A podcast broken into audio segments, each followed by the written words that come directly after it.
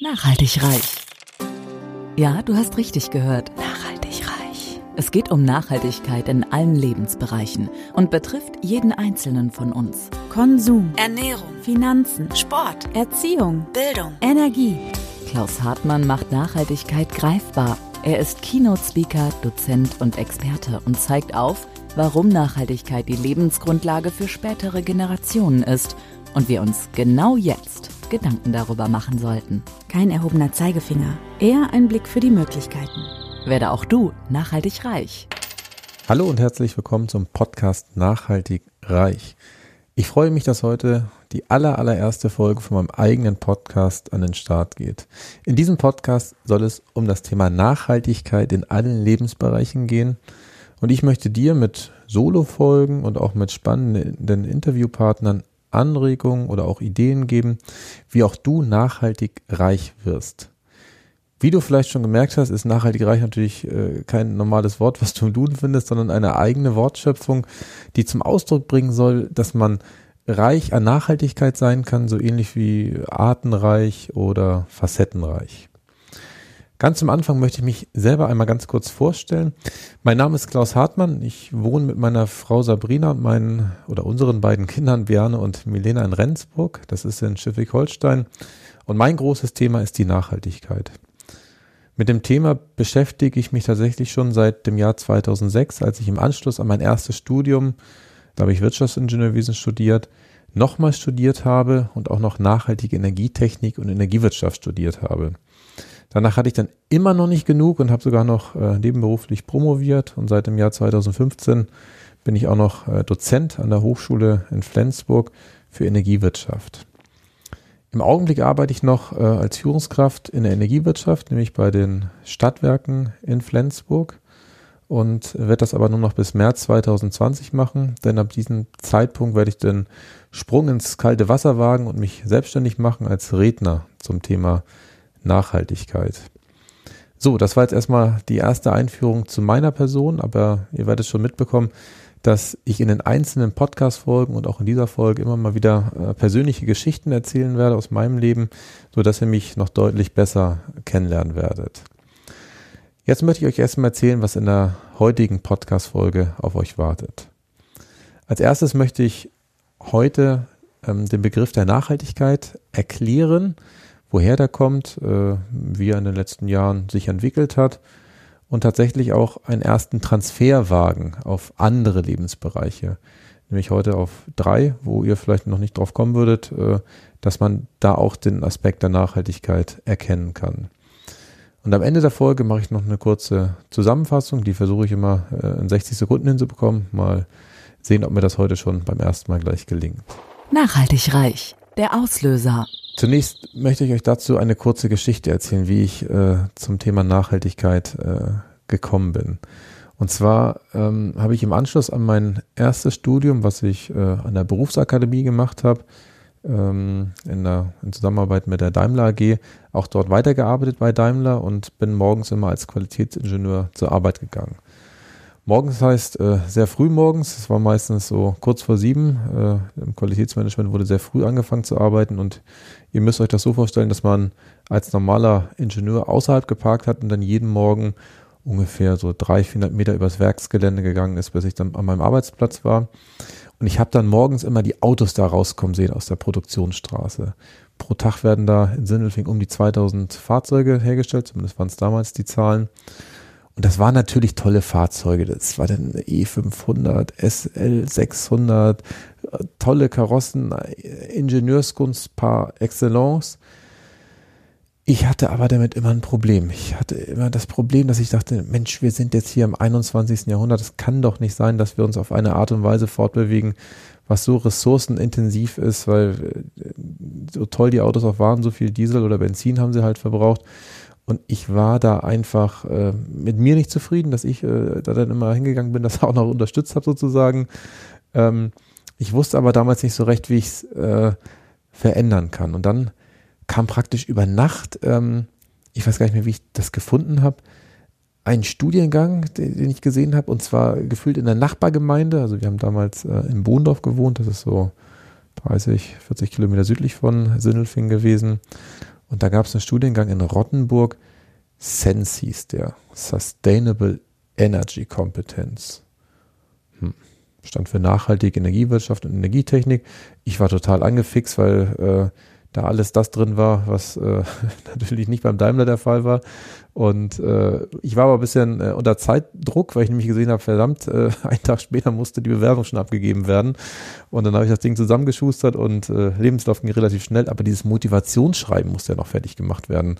Und ich wusste ja nur, wovon ich weg wollte. Ich wollte weg vom Daimler, ich wusste aber nicht, wo ich hin wollte. Und ich habe das dann anscheinend so gut gemacht, dass sie mich eingeladen haben, das Motivationsschreiben, aber auch nicht so gut, dass sie mich dann gleich durchgewunken haben, weil ich dann ähm, mir dem äh, Rektor und Studiengangsleiter gegenüber sah in so einem äh, Vorstellungsgespräch und ich da wirklich ganz ausführlich erklären musste, wie ich denn auf diese wahnwitzige Idee komme, dass ich den Daimler verlassen würde, die sichere Anstellung als Qualitätsingenieur, wo man ja eigentlich gar nicht rausgeht äh, und äh, ich auf einmal in Richtung Nachhaltigkeit mich verändern möchte.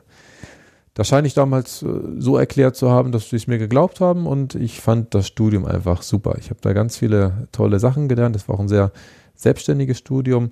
Und ein ganz großer Begriff, der natürlich äh, gleich am Anfang vermittelt wurde, war halt der Begriff der Nachhaltigkeit. Und Nachhaltigkeit an sich kommt ja aus dem Bereich der Forstwirtschaft. Und zwar gab es dort im frühen 18. Jahrhundert einen Oberberghauptmann Hans Karl von Karlowitz, der war tätig am kursächsischen Hof in Freiberg, das ist in Sachsen. Und der hat das damals schon mal aufgeschrieben in seinem Werk Silvicultura Ökonomica, dass immer nur so viel Holz geschlagen werden sollte, wie durch planmäßige Aufforstung, durch Seen oder Pflanzen wieder nachwachsen konnte das war für mich logisch. Immer nur so viel ernten, wie nachwächst. Weil was passiert, wenn man mehr erntet, dann geht es ja an die Substanz und dann ist der Wald irgendwann weg. Und Wald irgendwann weg, das war damals tatsächlich schon der Fall. Ähm, ich habe das nochmal nachgelesen jetzt für den Podcast. Schon am Anfang des 18. Jahrhunderts, als der ähm, Hans Karl von Karlowitz das aufgeschrieben hat, schon damals waren nur noch 25 Prozent der Fläche in Deutschland bewaldet. Das war deutlich davor, also um zur Zeiten der Römer, also 1700 Jahre davor, noch deutlich anders. Da war in Deutschland ein reiner Urwald, das heißt fast alles war bewaldet und durch zwei sehr ähm, ja, einschlagintensive Phasen war aus knapp 100 Prozent schon 25 Prozent geworden, sodass man sich schon damals beim Wald darüber Gedanken gemacht hat, wie man den erhalten kann. Und ich finde dieses Bild vom Wald so schön. Da kann man sich das immer schön vorstellen, was nachhaltig heißt. Das muss was da bleiben, man kann nicht alles ernten. Und dieser Begriff kam dann in der Folge eine ganze Weile nicht mehr vor und 1972 gab es eine Studie des MIT, Massachusetts Institute of Technologies, für den Club of Rome mit dem Titel Grenzen des Wachstums. Und in dieser Studie wurde für den Club of Rome, das war ein Zusammenschluss von Experten, die sich auch für eine nachhaltige Zukunft der Menschheit einsetzten, wurde im Ergebnis festgehalten, dass es eigentlich, wenn alle gegenwärtigen Trends, also die damaligen Trends in den 70ern, so fortgeführt werden würden, es einen katastrophalen Abfall der Lebensstandard innerhalb der nächsten 50 bis 100 Jahre geben muss, wenn alles sich so weiterentwickelt, sprich gleiche Bevölkerungsentwicklung, gleiches Verhalten bezüglich Energie, Ernährung und all sowas. Und wenn man das mal hochrechnet, 1972 plus 50 ist ja 2022, das heißt, eigentlich müssten wir ab dem übernächsten Jahr schon den, Gürtel äh, deutlich enger stellen. Und der Begriff kam dann im Brundtland-Bericht auch wieder ganz prominent vor. Brundtland-Bericht, das war ähm, im Jahr 1987 ein Bericht der Weltkommission für Umwelt und Entwicklung von den Vereinten Nationen und Namensgeberin war die äh, ehemalige norwegische Ministerpräsidentin Gro Harlem Brundtland, die ähm, den Bericht maßgeblich entwickelt hat. Und ähm, in dem Bericht mit dem Titel Our Common Future, unsere gemeinsame Zukunft, stand ein Satz drin, wo ich mich noch genau daran erinnern kann, als ich den das erste Mal gelesen habe. Der hat mich so berührt. Ich weiß noch, damals, das war im, im, im Masterstudium, in dem Sense-Studium, da war ich in der Unibibliothek in Tübingen. Ich war da gerne zum Lernen in so, so alten Bibliotheken. Und der Satz lautete, dass nachhaltige Entwicklung etwas ist, das die Bedürfnisse der heutigen Generation befriedigt, ohne die Möglichkeit künftiger Generationen zu gefährden, ihre eigenen Bedürfnisse zu befriedigen und ihren Lebensstil zu wählen. Und das war für mich wiederum so einleuchtend, fast so einleuchtend wie der Hans Karl von Karlowitz das mit dem äh, genauso viel Ernten wie Nachwächs erklärt hat, ist es ja auch hier so, dass man ja eigentlich immer daran denken sollte, dass man jetzt nicht ähm, es übertreibt und zu viele Ressourcen verschwendet und dann am Ende die eigenen Kinder oder die Kindeskinder gar nicht mehr in der Lage sind, ähm, ja, so zu leben, wie sie es eigentlich für richtig halten und wie wir es vielleicht auch gemacht haben. Und wenn man das im Hinterkopf behält, dann fallen einem vielleicht spontan so ein ganz paar Sachen ein, die vielleicht in unserer heutigen Welt nicht so ganz nachhaltig sind, aber da kommen wir später drauf. Der Begriff wurde dann in der Folge weiterverwendet, zum Beispiel in Rio, bei der Rio-Konferenz 92 wurde die Agenda 21 äh, deklariert, auch mit ganz vielen Einzelzielen. Da waren 40 Kapitel mit sozialen, ökologischen und ökonomischen Zielen. Und dann Anfang äh, 2001 äh, kam das Thema auch nach Europa. Da hat die EU sich mal überlegt, dass sie eine Nachhaltigkeitsstrategie haben möchte. Hat dann gesagt zum Beispiel, dass ähm, der Klimawandel begrenzt werden soll, dass äh, mehr saubere Energien äh, genutzt werden sollen und dass auch mit natürlichen Ressourcen verantwortungsbewusst umgegangen werden soll. In der Zeit kam die, das Thema Nachhaltigkeit auch nach Deutschland. Es wurde damals im Jahr 2001 ein Rat für nachhaltige Entwicklung äh, berufen und auch die nationale Nachhaltigkeitsstrategie mit dem Titel Perspektiven für Deutschland wurde verabschiedet.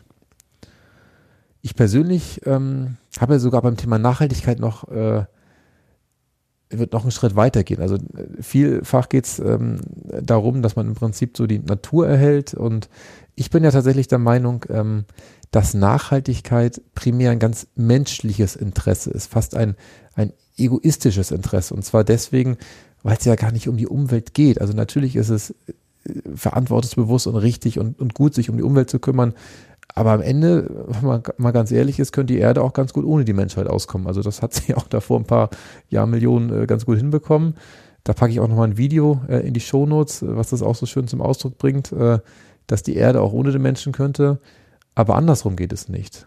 Das heißt, wir sollten uns eigentlich um die Erde und um die natürlichen Ressourcen deswegen kümmern, damit wir für die Menschheit, also für unsere Nachkommen überhaupt äh, Lebensgrundlagen erhalten, die, äh, es möglich machen, dass auch weiterhin hier Menschen leben können.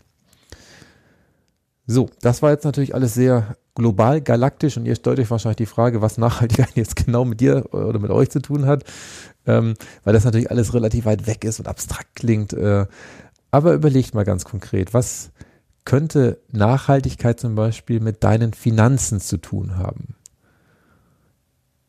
Rührt sich da schon was? Was könnte Nachhaltigkeit mit der Erziehung deiner Kinder zu tun haben? Oder was könnte auch Nachhaltigkeit mit deinem Mindset zu tun haben? Nachhaltig reich. So könnte man es auch machen. Zum Thema Finanzen möchte ich als erstes ähm, eine kurze Geschichte erzählen, und zwar aus, aus unserer eigenen finanziellen äh, Vergangenheit.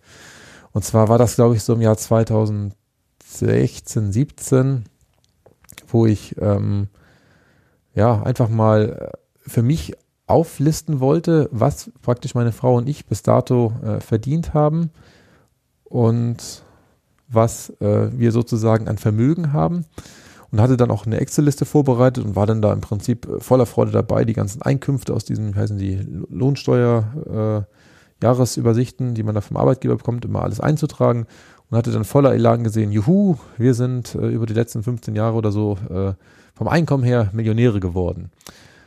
Und dann hatte ich äh, unser Vermögen aufgelistet, hatte gesehen, verflixt, äh, da ist überhaupt nichts bei uns geblieben von dem Geld.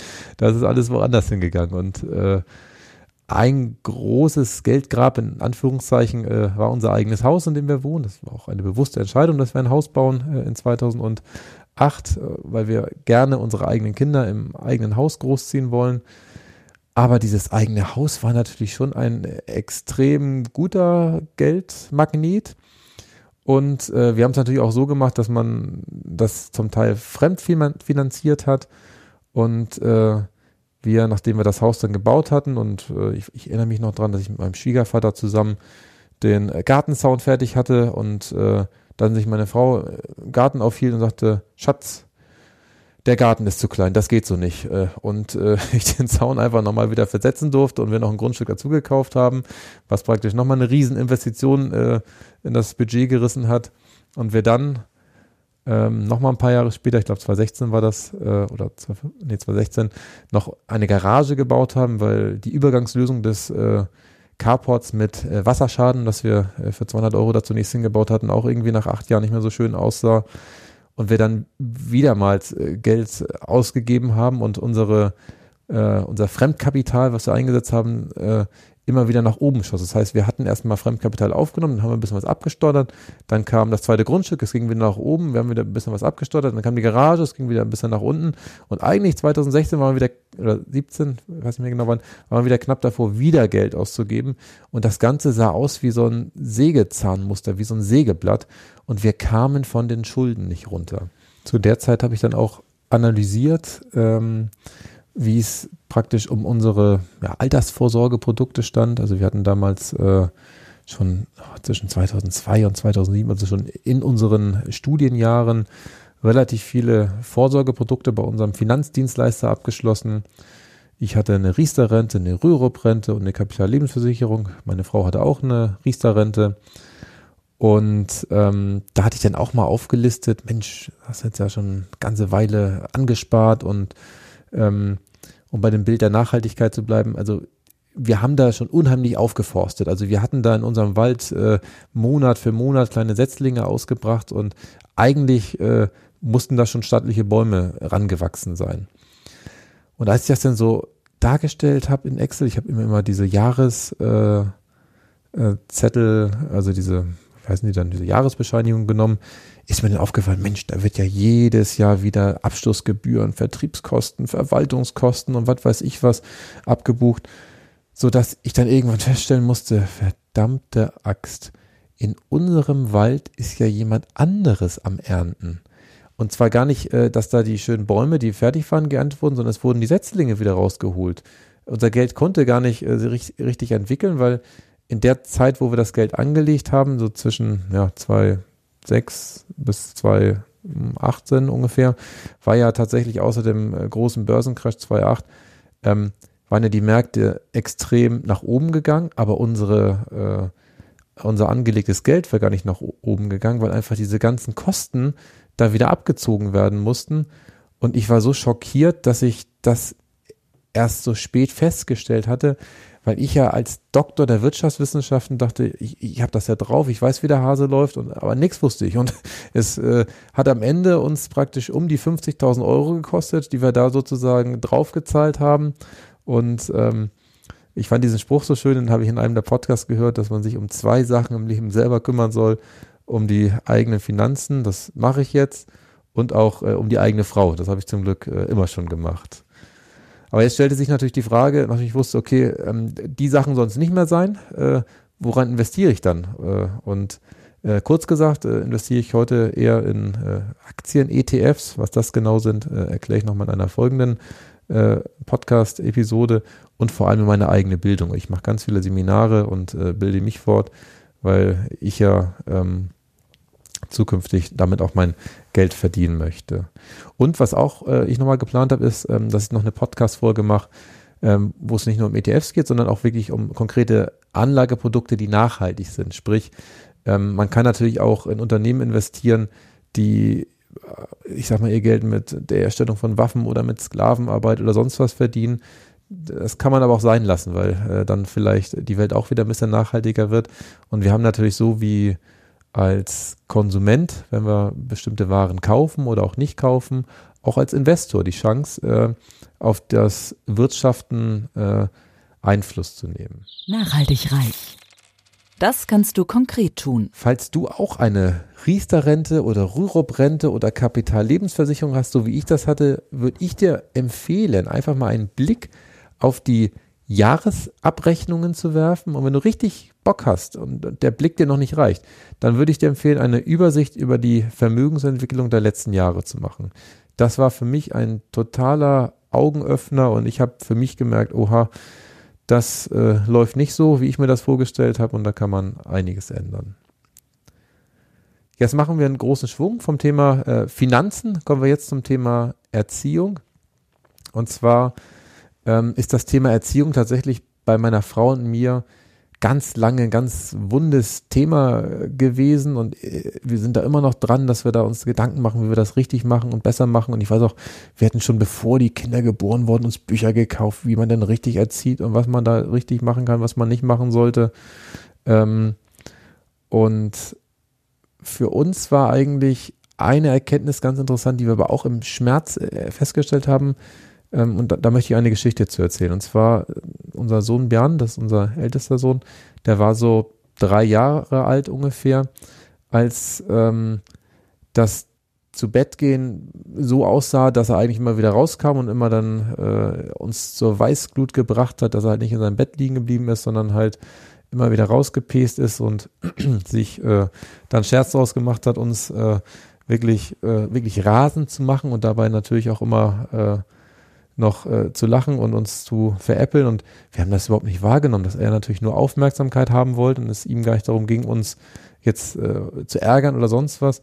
Aber ich weiß noch, zur damaligen Zeit, da fing ich dann an, ihn immer am Oberarm zu drücken und auch nicht nur beim Zubettgehen, sondern auch ansonsten, wenn er in meinen Augen vermeintlich einen Fehler gemacht hat, äh, habe ich ihn am Oberarm genommen, um praktisch ihn zur Raison zu bringen und die Aufmerksamkeit auf mich zu lenken, dass ich wirklich ihn da drücke und halte und dass er dann mich anguckt und ich dann ihm in Anführungszeichen den, den Befehl erteilen kann und er dann weiß, worum es geht. Und das ging wirklich so weit und das tut mir auch im Nachhinein so unendlich leid, dass er wirklich blaue Flecke am Oberarm hatte und ich habe es noch so vor Augen, dass er dann abends, wenn er dann aus dem Zimmer kam, oder an der Tür war, schon mit dem Arm voraus rauskam, weil er wusste, dass er jetzt da gleich wieder gepackt wird und gedrückt wird und das, da habe ich dann auch irgendwann verstanden, so, so kann es nicht gehen. Das ist nicht die Lösung. Wo soll das hinführen? Irgendwann ist er so groß, dass er mich am Oberarm packt und dann ist es vielleicht nicht, nur der Arm, sondern da passiert sonst was. Und da habe ich für mich entschieden, das ist nicht der richtige Weg. Und ich hatte auch schon davor ähm, gehört oder häufiger wahrgenommen, dass man ja die Kinder gar nicht erziehen sollte, sondern dass man ja eher an der Beziehung arbeiten sollte.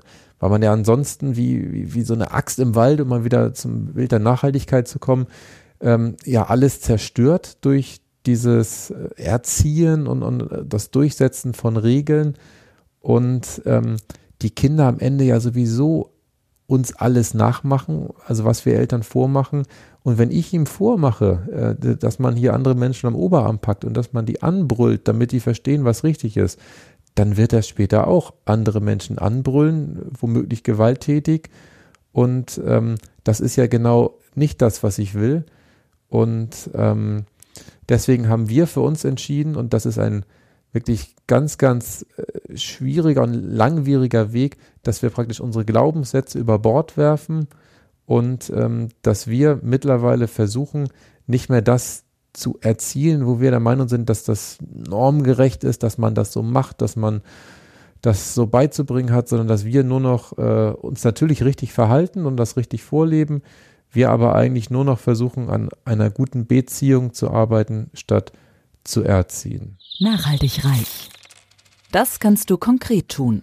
Achte doch einfach mal an den folgenden Tagen darauf, ob du deine Kinder erziehst oder auch im anderen Lebensbereich deine Kollegen korrigierst, äh, sie irgendwie glaubst zu bevormunden zu müssen, weil man das so macht, weil es da gewisse Prinzipien gibt, wo du der Meinung bist, dass das so gemacht werden muss. Und mir hat es tatsächlich dabei geholfen, mir immer die Frage zu stellen, was ist denn das Schlimmste, was jetzt passieren kann, wenn das jetzt mal anders gemacht wird? Sprich, was ist denn das Schlimmste, wenn er jetzt statt mit, äh, ich sag mal, äh, Messer und Gabel das Essen zu sich nimmt, es einfach mit den Fingern isst, da, da geht ja die Welt nicht unter. Und wenn man diese Ruhe zunehmend reinbekommt, dann wird sich, glaube ich, ganz viel ändern, weil du nämlich anfangen kannst, Dinge zu loben, auch mal vielleicht eine neue Idee zu loben bei einem Kollegen, wo du im ersten Moment sagen würdest, oh, das kann doch nicht funktionieren, das habe ich ja schon zehnmal ausprobiert. Ja, vielleicht ist es bei ihm ja anders, dass äh, im Prinzip die neue Idee dort funktioniert und durch das Lob ähm, wieder die Beziehung äh, gestärkt wird und vielleicht ganz neue ähm, Ideen und Gedanken entstehen. Damit ist der Übergang eigentlich ganz leicht zum dritten Thema, was ich ähm, vorstellen möchte, wo das Thema Nachhaltigkeit auch ähm, Einzug halten kann, und zwar das Thema Mindset. Ähm, ich muss ja zugeben, dass das Thema Mindset in meinem Leben tatsächlich schon vor ganz vielen Jahren äh, da gewesen ist. Und zwar hatte ich äh, in meinem allerersten Studium 2002 bis 2005 schon tatsächlich Bücher gelesen von Bodo Schäfer oder auch von Vera F. Birkenbiel mit gehirngerechtem Lernen oder war auch mal auf einem Vortrag von Markus Hofmann, das ist ein Gedächtnistrainer. Und ähm, ich habe dann den Glaubenssatz aber gehabt, dass das alles Firlefanz ist, dass man das nicht braucht, äh, dass man in Deutschland wirklich ganz klassisch Scheine machen muss, studieren muss, Abschlüsse machen muss, habe dann ja auch alles, äh, so wie ich mir das vorgestellt, erledigt, war dann ja fertig mit meinem Masterstudium, habe dann promoviert und war dann Doktor der Wirtschaftswissenschaften und habe dann irgendwann gemerkt, verdammt, da an, ändert sich doch überhaupt nichts bei. Als ich mich auspromoviert hatte, ich war davor schon Führungskraft geworden bei den Stadtwerken in Flensburg, da hat sich bei der Arbeit nichts geändert. Kein Deut, alles war gleich, die Bezahlung war gleich, die, die Probleme in Anführungszeichen waren gleich äh, und äh, alles äh, war mehr oder weniger beim Alten. Und ich habe dann, das war in 2017, ähm, einen neuen Mitarbeiter einstellen äh, dürfen. Und dieser neue Mitarbeiter, auch die Geschichte erzähle ich vielleicht noch kurz, auch spannend, wie er zu mir kam. Ähm, eigentlich von der Bewerbungslage her, von der Papierlage her äh, gar nicht interessant. Er war beim, beim dänischen Bettenlager, hat sich um den Fuhrpark gekümmert. Äh, wir haben ja mehr so Energiewirtschaft äh, tagsüber gemacht und ein Kollege von mir, der hatte den von früher äh, schon gekannt und hat ihn mir empfohlen und meinte, Mensch, der passt zwar jetzt irgendwie vom Profil her nicht, aber guck ihn dir mal an, der ist menschlich ganz gut. Und im Gespräch, ähm, das wir dann geführt haben, wurde es fachlich kein Deut besser. Er hat gar nicht verstanden, worum es ging, äh, inhaltlich äh, bei der Arbeit, aber menschlich war es super. Das äh, hat halt äh, einfach gut gepasst. Und ähm, ich habe ihn dann tatsächlich eingestellt und häufig ist ja so ein Bauchgefühl, was einen dazu bringt. Und nach ein paar Wochen kam dann wirklich das, wo ich jetzt im Nachhinein sagen muss, das war der Grund wahrscheinlich, warum ich ihn eingestellt habe. Und zwar hat er mir den Hinweis gegeben, dass er ja Podcasts hört. Er war nämlich, ähm, oder ist von seiner Frau geschieden und seine Tochter wohnt in Hamburg und von Flensburg nach Hamburg sind zwei Stunden. Und wenn er sie abholt am Freitag, da war es immer ziemlich langweilig äh, und Radio hört er auch nicht so gerne. Da hat er Podcast gehört und das war Anfang 2017 und ich kannte damals noch keine Podcasts. Das Schlimme ist ja sogar auf meinem Apple iPhone, was ich ja von der Arbeit hatte als Diensthandy, da war diese App seit drei oder vier Jahren schon drauf gewesen, so lange hatte ich das schon. Und er musste mir dann erstmal diese App zeigen und zeigen, äh, was man da alles anhören kann. Und ich war ja auch so genervt. Ich fuhr ja auch immer von Rendsburg nach Flensburg zur Arbeit, auch eine Stunde hin, Stunde zurück. Zwar mit Fahrgemeinschaft äh, ein bisschen äh, was zu sprechen, aber einen Teil der Strecke bin ich immer alleine gefahren. Und da war ich auch so genervt von dem Radio, was dann immer schon gefühlt Montagmorgen schlechte Laune hatte, Mittwoch war Bergfest und Freitag äh, war dann die Welt gerettet, damit am Montag dann wieder alles äh, den Bach runterging. Und äh, ich war so froh, dass ich diese Podcast kennengelernt habe. Und für mich hat sich da die Welt der Persönlichkeitsentwicklung wieder aufgetan, weil ich wurde ruckzuck Podcast abhängig, nicht nur beim Autofahren, sondern auch bei beim Joggen und bei, bei Hausarbeit oder sonst was und habe da ganz viele tolle Impulse bekommen und bin mir ganz sicher, dass ähm, ich heute nicht meinen eigenen Podcast hätte, wenn Dirk mich nicht damals da auf diesen äh, Podcast gebracht hätte und äh, mir diese äh, tolle Welt gezeigt hätte. Und ähm, um nochmal zum Bild der, der Nachhaltigkeit zu kommen, ich bin tatsächlich der Meinung, dass das Thema Mindset oder auch Persönlichkeitsentwicklung ähm, die ganz, ganz entscheidende Zutat für ein nachhaltiges und glückliches Leben ist. Also wie praktisch der Waldboden für den Wald entscheidend ist, äh, was drauf wächst, ist für mich tatsächlich das Thema Persönlichkeitsentwicklung. Nachhaltig reich. Das Wichtigste nochmal in 60 Sekunden. Das Prinzip der Nachhaltigkeit, ähm, das aus der Forstwirtschaft ursprünglich kommt, ähm, bedeutet, dass man nur so viel aus einem Wald erntet, wie nachwächst. Das ist nachhaltig. Und dieses Prinzip, da bin ich mir ganz sicher, ist eine tolle Option, um ein nachhaltig glückliches Leben zu führen. Wir haben heute schon mal in drei Aspekte oder drei Bereiche ganz kurz reingeschaut, wo das Thema Nachhaltigkeit sehr gut zu erkennen ist. Das Thema Finanzen, das Thema Erziehung und das Thema Mindset. Und du als Hörer kannst gespannt sein, welche tollen Impulse ich in den kommenden Wochen ähm, für dich in den nächsten Folgen habe und mit welchen tollen Interviewgästen ich in diesem Podcast auf dich warte. So, das war schon die erste Folge meines Podcasts. Ich bin gespannt gespannt, äh, wie nachhaltig ihr äh, eure, Na äh, eure Anlageprodukte findet, wenn ihr die äh, euch mal anschaut und in Excel auswertet. Und ob ihr natürlich auch über euren eigenen Schatten springt und einfach mal neue Ideen lobt, auch wenn man das eigentlich nicht so macht und das auch gar nicht zu euren Glaubenssätzen dazu passt.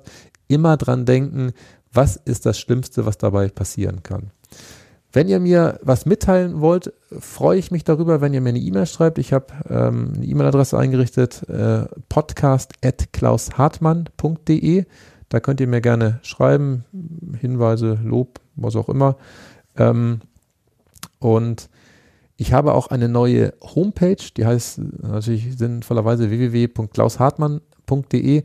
Die ist ab März 2020 fertig. Wir sind in den letzten Zügen die Inhalte vorzubereiten und auch da freue ich mich, wenn du mich da besuchst. Vielen Dank. Tschüss. Nachhaltig reich. Kein erhobener Zeigefinger, eher ein Blick für die Möglichkeiten. Und mehr Möglichkeiten findest du im www auf klaushartmann.de.